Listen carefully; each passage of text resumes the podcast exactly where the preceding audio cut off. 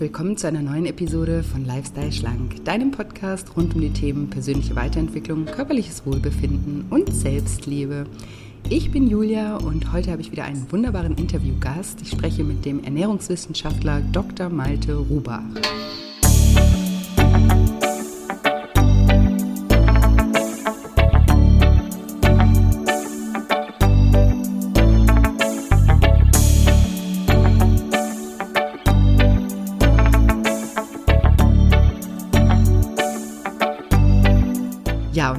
Fragst, ob Übergewicht genetisch bedingt ist, ob du deinen Stoffwechsel auf irgendeine Weise ankurbeln kannst und ob sich Low Fat, Low Carb, Intervallfasten oder Kalorienzählen besser zum Abnehmen eignen, dann bist du in dieser Folge genau richtig.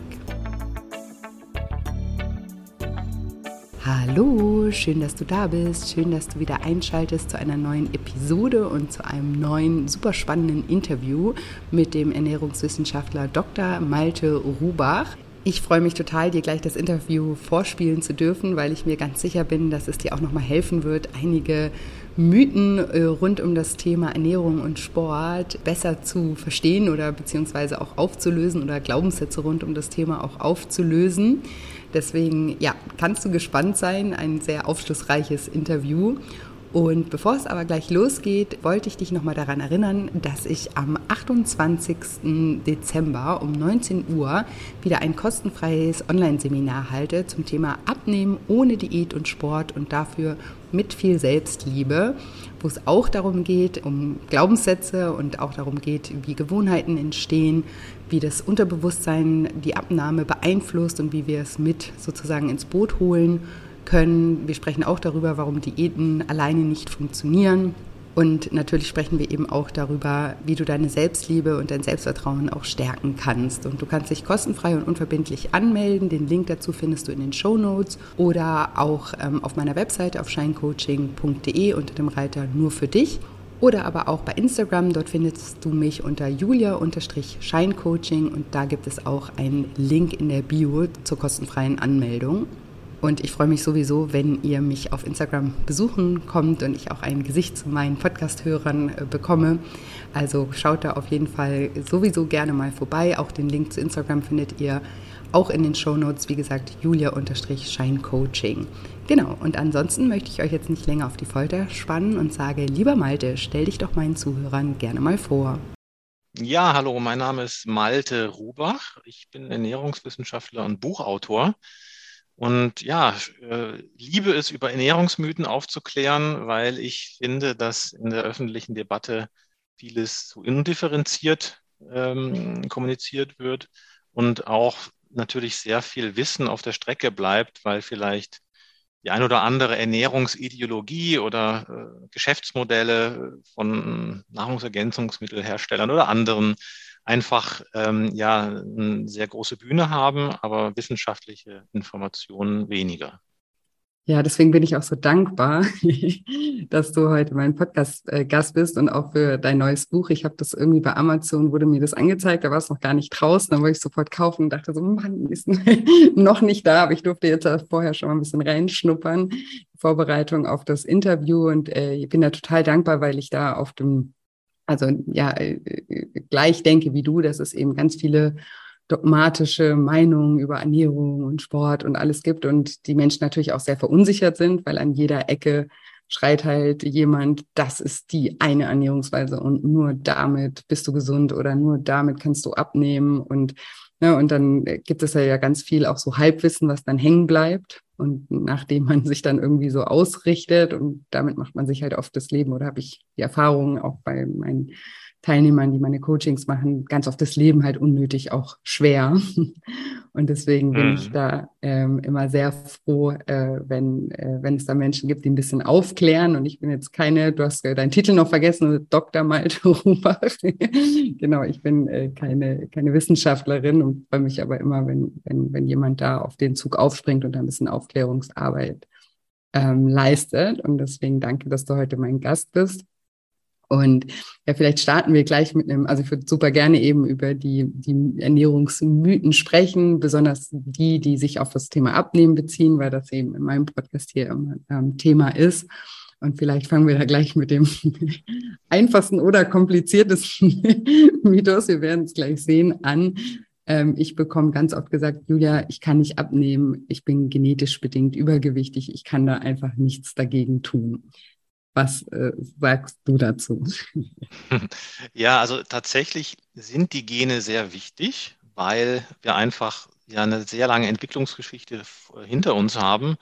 Ein Mensch gibt es seit zwei Millionen Jahren, also die Vorformen und uns dann, äh, sagen wir mal, seit 100.000, äh, 200.000 Jahren. So genau weiß man das nicht, aber es ist auf jeden Fall lang genug, damit sich unser Stoffwechsel tatsächlich an so eine Art ursprüngliche Ernährungsweise auch ähm, gewöhnen musste. Und die war ja weltweit, wie heute auch, je nachdem, welche Lebensmittel verfügbar sind, sehr unterschiedlich. Und so haben sich unterschiedliche genetische Profile tatsächlich rausgebildet. Und wenn man jetzt guckt, wie sich zum Beispiel ein nordamerikanischer Ureinwohner entwickelt, wenn er plötzlich mit dem westlichen Ernährungsstil der Amerikaner, wie wir sie jetzt kennen, zusammenkommt, dann nimmt er zum Beispiel schnell zu.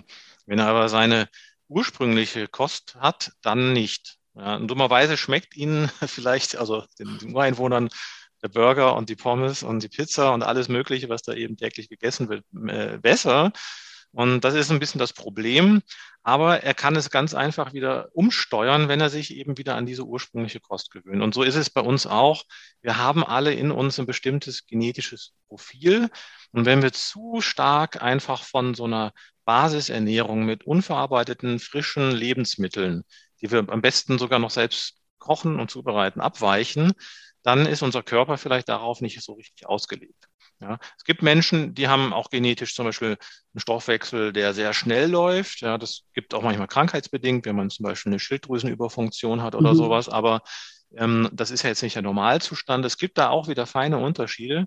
Aber das Wichtigste ist wirklich, ähm, wenn man sagt, die Gene haben Einfluss auf unser Körpergewicht, dann ist es genauso richtig, dass wir mit der richtigen Ernährungsweise, wie ich es eben so gesagt habe, ja, regional möglichst auch äh, naturbelassen, aber natürlich selbst gekocht, zubereitet und so weiter und wenig hochverarbeiteten Lebensmitteln gegensteuern kann. Ja, dann erreicht man sehr schnell wieder, dass die Gene, seine, die eigenen Gene für einen arbeiten ja, und nicht gegen einen. Okay, aber so dieser Mythos, ich kann eh nichts machen, also am Ende des Tages hat, hat man es über die Ernährung, ne? Klar, wenn jetzt der, der, der Ureinwohner auf einmal nur noch Burger und Pizza isst, mhm. Äh, und Eis ist, das natürlich kalorientechnisch wahrscheinlich auch viel äh, mächtiger oder viel, viel kalorienreicher ist als die ursprüngliche Ernährung, dann liegt das natürlich ja auch daran, oder dass, dass er dann in dem Fall auch äh, zunimmt, weil es halt einfach über dem eigenen Kalorienverbrauch halt auch liegt, oder? Absolut. Also auch äh, das ist ein Grundgesetz der Physiologie und natürlich auch physikalisch begründet, aber es gibt ja auch die Biophysik, also die, die ganzen physikalischen Prinzipien auf den biologischen Körper überträgt. Und da ist die Kalorie immer eine Kalorie. Also es gibt mhm. äh, da sehr viele Autoren, die diesen, diesen Spruch, der sich ja schön anhört, eine Kalorie ist nicht immer eine Kalorie, äh, in die Welt gesetzt haben. Und das stimmt natürlich nicht. Also es gibt zwar Kalorien aus Fett, aus Zucker oder Eiweiß und äh, weil das eben unterschiedliche Energieträger sind, werden die unterschiedlich gut oder schnell oder auch je nach Notwendigkeit ähm, herangezogen, um Energie zu liefern.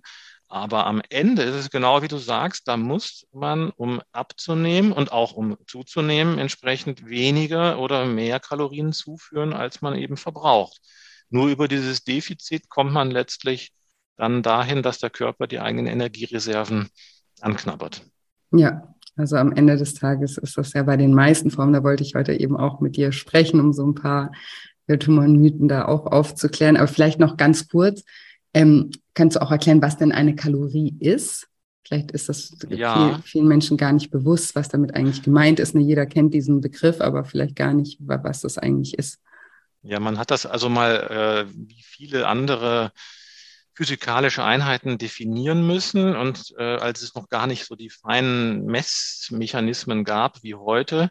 Und damals hat man einfach gesagt, eine Kalorie ist die Menge Energie, die man benötigt, um zum Beispiel einen Liter Wasser um ein Grad Celsius zu äh, erhöhen, ja, in der, mhm. in der Temperatur. Und ähm, das ist letztlich einfach eine andere Form der Energie, eben die Wärme. Und wir können sie eben in unserem Körper ähm, in biochemische Energie umwandeln. Das heißt also, das, was an Energie im Zucker steckt oder auch im, äh, in Lebensmitteln generell, das kann man einerseits auch messen, indem man es verbrennt. Tatsächlich mhm. wird das so gemacht und dann äh, in so einer Kammer, also einem Kalorimeter. Und wenn man das dann darin verbrennt und da drumherum ist Wasser, wird gemessen, um wie viel Grad erhöht denn diese, das, das Verbrennen dieses Lebensmittels die Temperatur. Mhm, das ist aber nicht mhm. genau die gleiche Menge Energie, die unser Körper aus diesem Lebensmittel freisetzt. Das ist deutlich weniger, ähm, weil wir eben auch einen Teil, sonst hätten wir nicht 37 Grad Körpertemperatur, einen Teil der Lebensmittelenergie letztlich in, in Körperwärme umwandeln oder wenn wir uns bewegen, in, in Muskelabwärme. Ne? Und das ist dann letztlich der Vorteil, dass wir über körperliche Aktivität einmal auch mehr Energie verbrauchen können oder aber auch, indem wir schlichtweg im Alltag ein bisschen mehr stehen, sitzen und so weiter. Und jede Kalorie, die dann eben, sage ich immer, die man rein äh, gibt, die sollte man auch wieder rausgeben. Mhm, ja, gut gesagt. Danke für die Erklärung. Ähm, und dazu habe ich gleich die nächste Frage. Ähm, darüber hast du nämlich in deinem Buch auch geschrieben und das ist auch was, was ich super oft höre. Ähm, es gibt ja auch so diesen Mythos, dass es in dem Sinne auch äh, Lebensmittel gibt, sogenannte so Superfoods, die so negative Kalorien haben. Was ja, das ist natürlich absoluter Quatsch. danke, also kein, kein Lebensmittel hat negative Kalorien. Ähm, also es gab mal Studien und, und da kann man sogar sagen, dass das könnte man sogar noch ähm, nachweisen, dass wenn man kaltes Wasser trinkt, braucht der Körper ein bisschen Energie, um das halt auf Körpertemperatur zu bringen, weil das macht er im Magen. Also alles, was in den Magen wandert, wird ja logischerweise auf Körpertemperatur irgendwie erwärmt. Und meistens geht es dann auch erst weiter, wenn es ein bisschen eben diese Temperatur erreicht hat. Und dafür braucht man auch ein bisschen Energie. Aber es gibt äh, de facto kein Lebensmittel, das negative Kalorien hat. Das war mal so gemeint, dass es Lebensmittel geben könnte, die also den Stoffwechsel anregen mhm. und dadurch quasi Kalorien zusätzlich verbrauchen. Aber es gibt nichts, was das tut, außer wir verbrennen eben äh, durch Aufnahme von Sauerstoff, Zucker oder Fett oder eben auch Eiweiß, das meistens aber nur, wenn man im Hungerzustand ist. Das heißt also, Sauerstoff braucht man und der kommt übers Atmen in den Körper und man kann nur mehr Sauerstoff in den Körper bringen, indem man sich bewegt. Ja, das kennen wir ja. Also dann kommt man aus der Atem und das liegt nur daran, dass der Körper jetzt mehr Kalorien braucht und verbrennen muss, um quasi Muskelaktivität zu, zu, zu betreiben. Und alles andere kann keine Kalorien verbrennen. Also kein Lebensmittel und auch kein Nahrungsergänzungsmittel äh, erhöht sozusagen den Grundumsatz so, dass wir damit irgendwie abnehmen könnten. Ja, leider. Also ich, leider. Würde ja auch, ich würde ja auch gerne, dass es irgendwie anders wäre und dass wir alle ein bisschen weniger äh, Arbeit haben. Aber ähm, es ist eben auch wichtig, darüber aufzuklären, weil das ne, dann ist, also das kenne ich eben auch von vielen ähm, Teilnehmern und vielen Nachrichten, die dann extra Dinge essen, wo sie denken, das kurbelt jetzt den ähm, Stoffwechsel an und dann auch ganz viel Energie und Zeit darauf zu wenden, um zu schauen, welche Lebensmittel sind das jetzt, ne, wenn man die gleiche Zeit und Energie da rein investieren würde, einfach ähm, ja unter seinem Kalorienbedarf zu essen oder sich ein bisschen zu bewegen oder sowas, hätte man sich natürlich ja auch viel mit viel größeren Gefallen getan. Und selbst wahrscheinlich das ne, Wasser, was du gerade meintest, ist ja wahrscheinlich auch so gering. Ne, das sind dann also so minimal, dass man dann wahrscheinlich ein, ein, ein Bonbon danach noch essen könnte oder wahrscheinlich ja, nicht, nicht, mal. mal. Also, ja, eben. Ja. nicht mal. Ja. Ja, das ist, ähm, ja, freue ich mich, dass du darüber äh, aufklärst.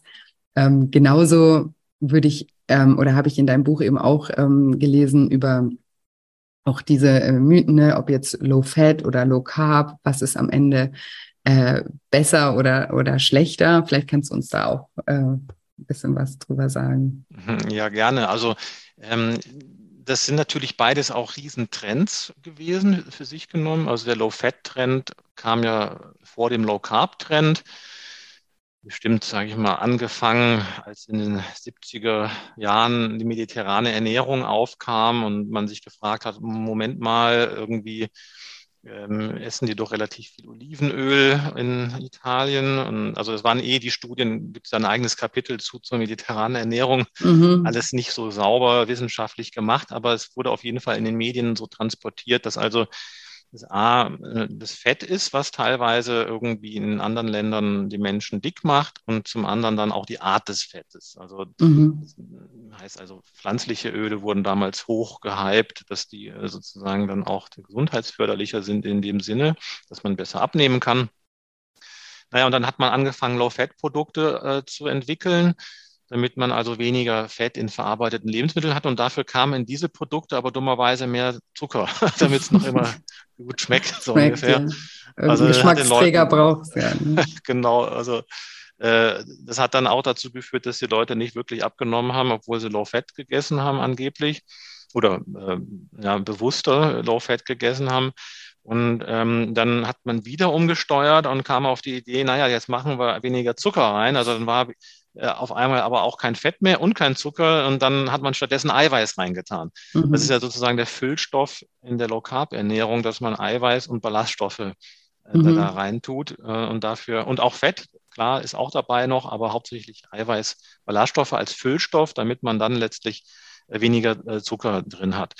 Und äh, ja, das hat man sich dann wissenschaftlich angeguckt und rauskam, wenn man das vergleicht, wenn die Menschen die gleiche Menge Kalorien aufnehmen, egal ob mit Low Fat oder Low Carb, dann schneidet das in etwa gleich ab. Wo Low Carb tatsächlich Sinn macht, ist bei Menschen, die beispielsweise ähm, von Prädiabetes, also einer Vorstufe des Diabetes betroffen mhm. sind. Oder sie können, äh, kann auch bei Menschen Sinn machen, die eine Fettleber haben, eine nicht alkoholische. Ähm, oder auch bei Menschen mit erhöhten äh, Blutfettwerten tatsächlich, weil oft der Zucker der in Lebensmitteln ist, der wird in, in äh, sogenannte Triglyceride auch umgewandelt. Wenn es zu viel Zucker ist, den die Leber nicht mehr verwerten, verstoffwechseln kann und in die Zellen bringen kann, dann wird es zu Triglyceriden umgewandelt und dann hat man erhöhte Blutfettwerte auf einmal. Also sprich, eine Low-Carb-Ernährung eignet sich schon sehr gut dazu, wenn man es nicht übertreibt. Es muss ja nicht direkt ketogene Ernährung sein. Ähm, einfach generell den, den Zuckeranteil also von verarbeitetem Zucker, der zugesetzt wird, zu reduzieren, weil man einfach diese Lebensmittel prinzipiell ja ausschließt. Ja. ja, mir ist immer nur wichtig und ich, ich, ich bin überhaupt kein Verfechter von irgendeiner ähm, Ernährungsmethode. Ich sage auch immer, ne, was funktioniert, funktioniert, wenn, wenn es jemandem gut tut und er merkt, das kann ja auch sein, viele berichten ja auch bei Low Carb, dass sie dann weniger so ähm, Gelüste auf Süßes noch haben und, ne, und, und sich vielleicht abends besser schlafen können, weil es nicht so schwer im Magen liegt oder so. Es kann ja ganz viele Gründe geben, warum man sich so ernährt und dann ist das ja auch völlig äh, legitim. Nur wichtig ist mir immer eben am Ende auf diesen, auf diese Rechnung zurückzukommen, ist egal, ob es jetzt Low Fat oder Low Carb ist, am Ende entscheidet die Kalorienmenge, weil da ja auch das, was du eingangs äh, auch meintest zu diesem Thema, dann hat man halt ähm, bei, bei Low Fat mehr Zucker reingemacht. Und ist dann natürlich die Kalorienzahl nach oben, wenn man dann äh, gegangen und wenn man einfach auf die Kalorienmenge geachtet hätte und seinen Bedarf kennt, dann hätte man das ja gesehen, ne? dass man jetzt nicht unbedingt, dass man auch den Joghurt vielleicht essen kann mit einem ganz normalen Fettgehalt ähm, der dann aber vielleicht weniger Zucker hat und dir aber vielleicht trotzdem besser schmeckt. Ne? Also dass man da eher genau. drauf, drauf guckt, was, äh, was schmeckt mir eigentlich und wie viel Kalorien hat das, egal in, in, in welcher Ernährungsweise man sich da gerade äh, befindet. Und das heißt auch nicht, dass ich jetzt hier irgendwie eine Verfechterin von Kalorienzählen bin, weil das dann auch oft so ähm, verstanden äh, wird, ähm, auch, überhaupt nicht, nur einfach so, dass es sozusagen, wenn es ums Abnehmen geht, wir sprechen ja hier jetzt gerade gar nicht, äh, das ist ja nochmal ein anderes Thema, was Gesundheit, äh, Gesundheit betrifft, aber wenn es rein, rein ums Abnehmen geht, äh, dann ist das eigentlich Mathematik, ne? In, dem, ja. in, den meisten Fällen, ne? Und das, das möchte ich einfach immer nur nochmal unterstreichen, damit man halt sich nicht so oder so viele Gedanken darum macht, was jetzt richtig, was jetzt falsch ist, weil eigentlich ist es viel einfacher als oft angenommen wird, weil man dann eben auch oft nur so, so Halbweisheiten mitnimmt. Ne? Man liest dann irgendwie, oh, Kohlenhydrate, jetzt reden alle davon, ganz schlimm. Und dann habe ich so viele Menschen schon begleitet, die dann jahrelang Low Carb gemacht haben und nicht abgenommen haben, weil sie dann halt abends, keine Ahnung, super viel Käse und super viel Fleisch gegessen haben und dann total über ihrem Kalorienbedarf waren, sich aber total ihre mhm. Nudeln vermisst haben und gelitten haben jahrelang und gar nicht verstanden haben ne, und dann gedacht haben, oh Gott, das müssen die Gene oder der Stoffwechsel sein. Dabei war es einfach die Kalorienzahl, die dann im Käse oder in, im Fleisch äh, war, die, die dann die Abnahme verhindert hat. Ne? Und deswegen ist es mir immer wichtig, da das runterzubrechen und ganz vereinfacht irgendwie darzustellen. Und deswegen habe ich mich auch so bei deinem Buch gefreut. Aber sehr wichtig, was du sagst, es ist die eine, diese eine Seite es ist eine Mathematik, dass man halt diese einfach im Blick hat, äh, ohne jetzt Kalorien zu zählen, aber einfach weiß, wo ist mein Bedarf und wie viel ähm, hat ein Lebensmittel vielleicht ungefähr. Und ähm, das andere ist ja dann auch die Psychologie, ja, die so ähm, also notwendig ist, um, um das umzusetzen, dran zu bleiben. Und da sind halt diese Konzepte, egal welche man jetzt nimmt, einfach so verlockend, weil man sagt einfach, schließe einfach all diese Lebensmittel aus und dann funktioniert es. Und das bietet halt dann auch die Orientierung, die viele brauchen und, und sich wünschen. Ähm, und viel besser ist es aber, weil langfristig vieles von dem gar nicht umsetzbar ist. Mhm. Ja, kein Mensch kann, wird sich das ganze Leben lang low carb ernähren wollen ja. oder können. Wie du sagst, irgendwann möchte man doch mal eine Pasta essen vielleicht. Ja. Ähm, deshalb ist es viel wichtiger eben das, was du auch machst äh, und, und, viele andere, die einfach sagen, den, den Klienten, guck, was dir schmeckt und guck einfach, dass du nicht zu viel von diesen Dingen isst. Ja, aber finde die Balance. Genau, ja. Dich. Auf jeden Fall, ja, weil, wie, wie, du sagst, viele Konzepte oder es wird dann so strikt eingehalten, weil es dann nur dieses Schwarz-Weiß-Denken gibt, weil ne, dogmatische äh, Meinungen da draußen, nur wenn du es so und so machst, dann funktioniert das. Da können wir vielleicht auch gerade mal ähm, drüber sprechen, weil da habe ich auch immer ein Beispiel ähm, bei den, beim Intervallfasten zum Beispiel. Mhm. Da ist es ja Tatsache auch am Ende, korrigiere mich, wenn ich falsch liege, aber das gleiche Prinzip. Man hat halt so und so lange Pausen beim Essen, indem man jetzt nicht äh, wie gewohnt vielleicht alle fünf Minuten an der Nussschale vorbeiläuft und mal kurz snackt oder mal eine Scheibe Käse aus dem Kühlschrank holt oder ne, diese ganzen, die so nebenbei laufen, die wahnsinnig viel Kalorien dann teilweise eben haben, aber man es gar nicht so auf dem Schirm hat, weil man es halt, weil man total unbewusst ist und da einfach irgendwo mal reingreift, weil man es halt so gewohnt ist und dann eben bewusst Mahlzeiten zu sich nimmt und eben lange Pausen dazwischen äh, hat. Und dann ist es aber auch manchmal so, dann werde ich gefragt, ja, kann ich dann morgens äh, dann, also das könnte ich nicht machen. Also eigentlich funktioniert es voll gut, wenn ich das weglasse, aber ich kann morgens nicht auf meinen Kaffee mit einem Schluck Milch verzichten. Aha. Dann sag ich immer, also daran soll es doch nicht scheitern, wenn es an sich funktioniert, dann trink halt deinen Kaffee und dann heißt es aber dann so, ja nein, dann funktioniert das alles nicht mehr, dann auf einmal, ne, würde ich dann zunehmen, mhm. weil ich diese, diese Stunden irgendwie unterbrochen habe, die ich hätte fasten ähm, sollen. Müssen. Ja, genau. Ja. Und wir sprechen ja hier vom Abnehmen, ne? Wieder nicht vom, vom Gesundheitsaspekt, aber. Ja, ja. Also das ist eine interessante Frage, weil, also du hast absolut recht. Ähm, das ist eine psychologische Leitplanke, die man dann bekommt, indem man sagt, früher war es ja zum Beispiel nach 18 Uhr keine Kohlenhydrate. Mhm. Äh, heute ist es Intervallfasten und dann gibt es halt noch irgendeinen Promi, der das gemacht hat und mhm. schreibt auch noch ein Buch drüber und dann denken Leute, okay, das mache ich auch so.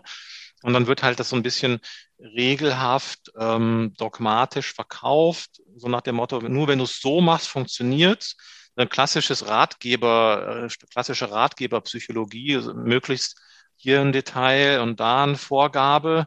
Weil wenn du das nicht einhältst, dann hast du irgendwas falsch gemacht. Also ja. wenn, wenn, du alles eingehalten hättest, besser gesagt, dann, dann wird es funktionieren. Also hast du irgendwas falsch gemacht. Es liegt an dir. Ja.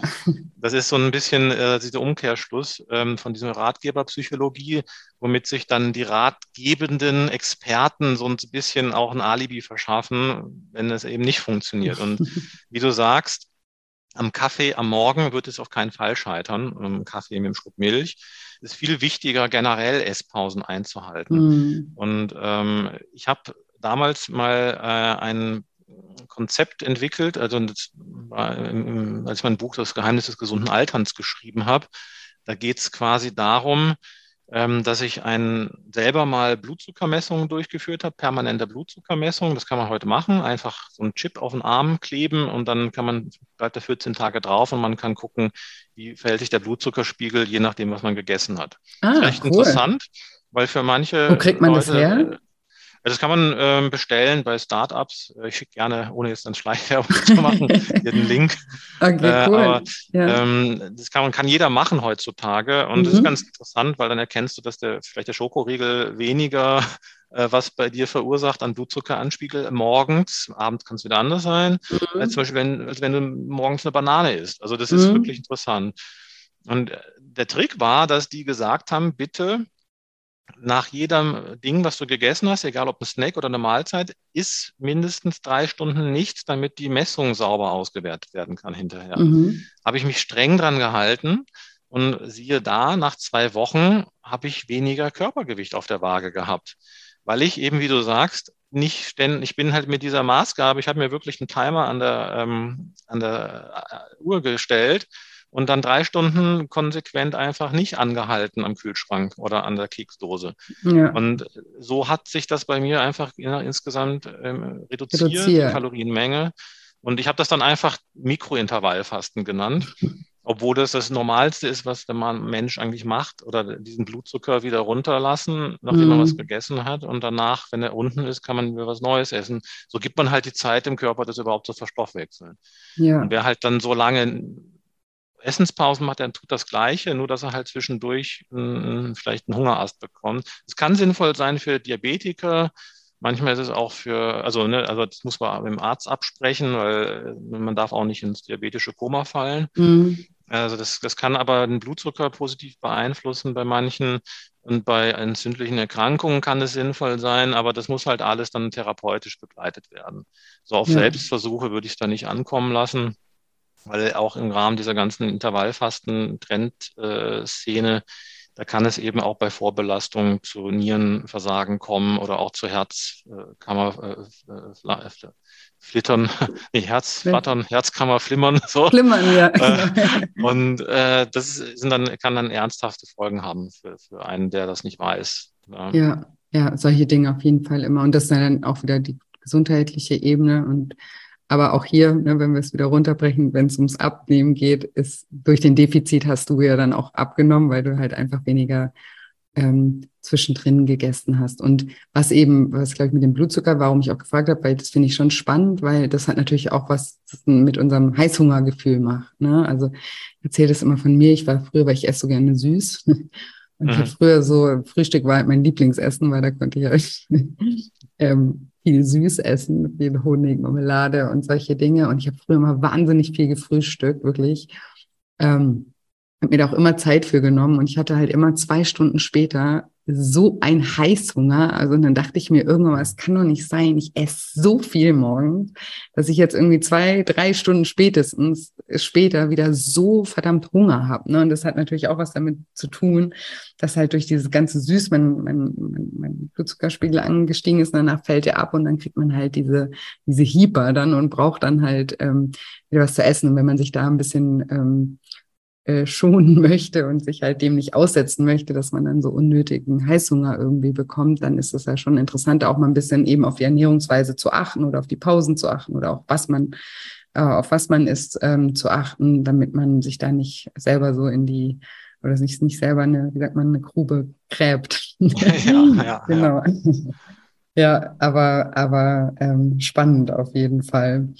Schau mal gerade, ich hatte noch, glaube ich, einen Punkt, obwohl das hast du schon so ein bisschen angesprochen, ähm, mit diesen Stoffwechselboostern. Ne? Das hatten wir am Anfang ähm, schon ein bisschen besprochen, im, äh, wo wir über die Kalorien gesprochen haben oder die Negativkalorien auch gesprochen haben. Also es gibt, also schreibst ja auch in deinem Buch, es gibt definitiv nichts, also keine Mittelchen, die den Stoffwechsel sozusagen äh, anregen, ne? um das nochmal zu unterstreichen, weil da ja viele auch denken. Und da kommen wir vielleicht, okay, das, das noch als letzten Punkt zu dem Thema äh, Pillen und Pulver, weil das ist ja auch so, dass viele denken, oh ja, dann nehme ich die oder das Pulverchen oder die Pille und dann ähm, nehme ich nicht mehr äh, zu und kann essen, was ich will, kann mich mhm. weiter von Fastfood ernähren und nehme nicht zu.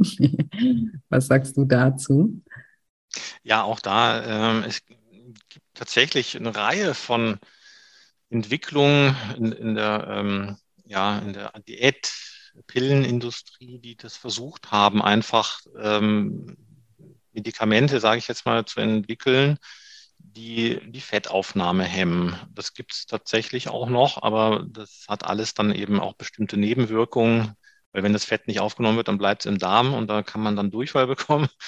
ähm, es gab auch andere äh, Versuche mit, mit Sachen, die einfach generell alles geblockt haben. Das ist aber auch nicht gut, weil dann wird man vielleicht kriegt man Vitaminmangel. Also irgendwie, es ist ja nicht nur Fett und, und, und Kohlenhydrate und Protein im Lebensmittel, sondern eben auch Nährstoffe, die wir benötigen. Und, und, so hat also alles, was man da versucht hat, irgendeinen Nachteil gehabt und wurde dann auch wieder vom Markt genommen.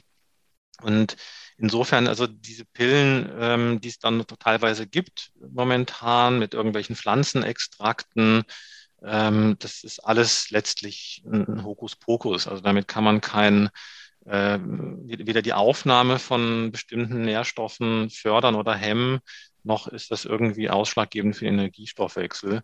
Und das Gleiche trifft auch äh, auf Pulver zu. Also da beziehe ich mich ja hauptsächlich auch auf ähm, Nahrungsersatz oder Mahlzeitenersatz. Mhm. Das sind teilweise dann ähm, brauchbare Konzepte, zum Beispiel für Menschen, die ganz schnell abnehmen müssen, zum Beispiel von Operation oder sowas, mhm. ja, ähm, wo dann die Ärzte sagen, sie brauchen jetzt, müssen aber 10 Kilo runterkriegen und dann ist das mit Mahlzeitersatz manchmal möglich.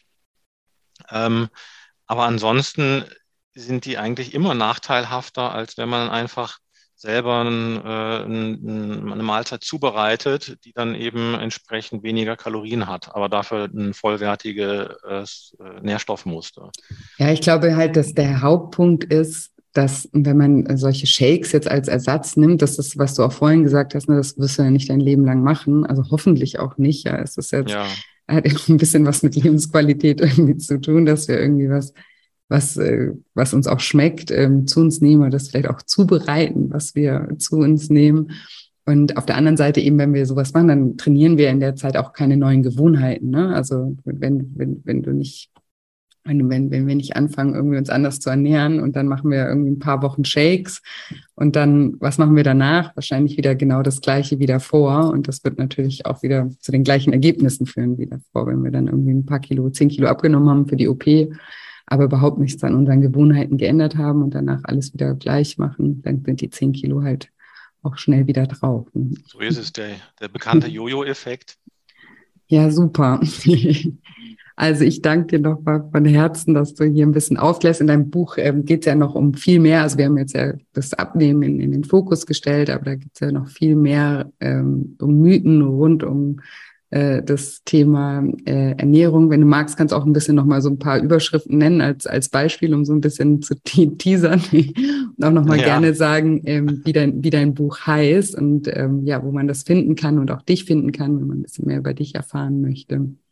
Ja, gerne. Also das Buch heißt äh, 88 Ernährungsmythen, was Sie über Ihr Essen wissen sollten und dreht sich eigentlich wirklich ähm, von der Landwirtschaft, wo es sehr viele Mythen dazu gibt, wie die Lebensmittel erzeugt werden, was sie für Umweltwirkungen haben und so weiter, über die Verarbeitung, über Küche, Zubereitung, Handel, was passiert im Lebensmittelhandel. Da gibt es auch sehr viele Mythen. Ist jetzt der Discounter schlechter als der normale mhm. Supermarkt zum Beispiel, ja, äh, bis hin dann eben, was wir besprochen haben, Diäten, Gesundheit und einzelne Lebensmittel. Ist Fleisch krebserregend? Äh, ist die Milch, ähm, ja, macht, macht die Pickel? Ja, all solche Dinge. Da gibt es sehr viele, sehr viel Halbwissen und das wollte ich jetzt einfach mal gesammelt aufklären, aufarbeiten, weil ich habe die Erfahrung gemacht, wenn man zu jedem Thema ein Buch schreibt, da liest sich nicht jeder gerne 200 Seiten durch. Mhm. Und ich habe halt versucht, alles auf zwei Seiten immer zu bringen. Ja, das wollte ich nämlich gerade sagen. Das ja. ist echt cool beim Lesen, weil man ist immer so voll gespannt, so, ach ja, und stimmt das jetzt oder nicht?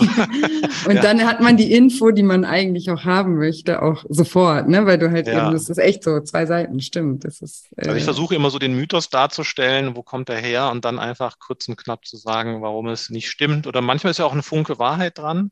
Das ist ja auch bei Mythen oft so, die sind auch nicht immer 100% falsch. Ungefähr, ja. ja, sie kommen schon irgendwo her und das versuche ich auch mit einzubinden. Und ja, das gibt es natürlich überall äh, im Buchhandel und allen anderen Online-Plattformen, wo es Bücher gibt. Also das äh, findet man, wenn man möchte. und und äh, mich und auch meine Co-Geschäftsführerin ähm, und, und Frau. Äh, wir arbeiten zusammen, findet man unter mrexpert.de. Mhm. Und ähm, da gibt es dann auch noch Infos zu weiteren Mythen und Buchrezensionen äh, und alles Mögliche, was man wissen muss, vielleicht, wenn man zukünftig Bücher lesen möchte. ja, du hast viele Bücher geschrieben, ne? Wie viele Bücher hast du insgesamt geschrieben? Ja, ich glaube jetzt über zehn mit Self-Publishing-Projekten auch. Ja, cool. Aber im Verlag war es, glaube ich, das neunte jetzt. Und da ähm, will ich natürlich dran anschließen. ja, wirst du bestimmt auch. Die Themen gehen ja nicht aus, das sind ja alles spannende Themen. Ja, aber ja. wie gesagt, ich freue mich ganz besonders über, über diese 88 Ernährungsmythen und ich werde das auf jeden Fall auch noch verlinken und auch deine, auch deine Webseite verlinken. Und ja, vielen Dank nochmal fürs, fürs Aufklären heute. Ja, sehr gerne. Danke für die Einladung. Sehr, sehr gerne. Und jetzt hoffe ich wie immer, dass dir dieses Interview gefallen hat, dass du einige neue Erkenntnisse dazu gewinnen konntest, dass es dir helfen konnte, vielleicht einige Glaubenssätze rund um das Thema Ernährung und Sport aufzulösen. Und wenn dir dieses Interview gefallen hat, beziehungsweise auch wenn dir generell dieser Podcast gefällt, dann freue ich mich immer sehr, wenn du mir eine positive Bewertung für den Podcast hinterlässt. Und ich freue mich, wie gesagt, auch immer, wenn wir uns über Instagram miteinander connecten. Dort findet ihr mich unter julia-scheincoaching. Und zum Schluss nochmal eine kleine Erinnerung an das kostenfreie Online-Seminar am 28. Dezember um 19 Uhr zum Thema Abnehmen ohne Diät und Sport und dafür mit viel Selbstliebe. Den Link zur kostenfreien Anmeldung findest du in den Show Notes oder auch auf scheincoaching.de unter dem Reiter nur für dich oder auch bei Instagram in der Bio. Und ich freue mich, wenn du am 28. um 19 Uhr live dabei bist. Ihr könnt mir auch live Fragen stellen in diesem Online-Seminar. Und falls du aber um 19 Uhr keine Zeit hast, auch kein Problem, melde dich trotzdem super gerne einfach an, denn du bekommst durch die Anmeldung automatisch eine Aufzeichnung zugeschickt, die dir dann 24 Stunden zur Verfügung steht. Das heißt, du kannst es auch etwas zeitversetzt dann anschauen. Genau. Und ansonsten bleibt mir nicht mehr viel zu sagen, außer dass ich euch wie immer eine wundervolle Woche voller neuen Möglichkeiten wünsche und mich schon ganz doll auf nächste Woche Dienstag freue. Macht's gut, bis bald, eure Julia.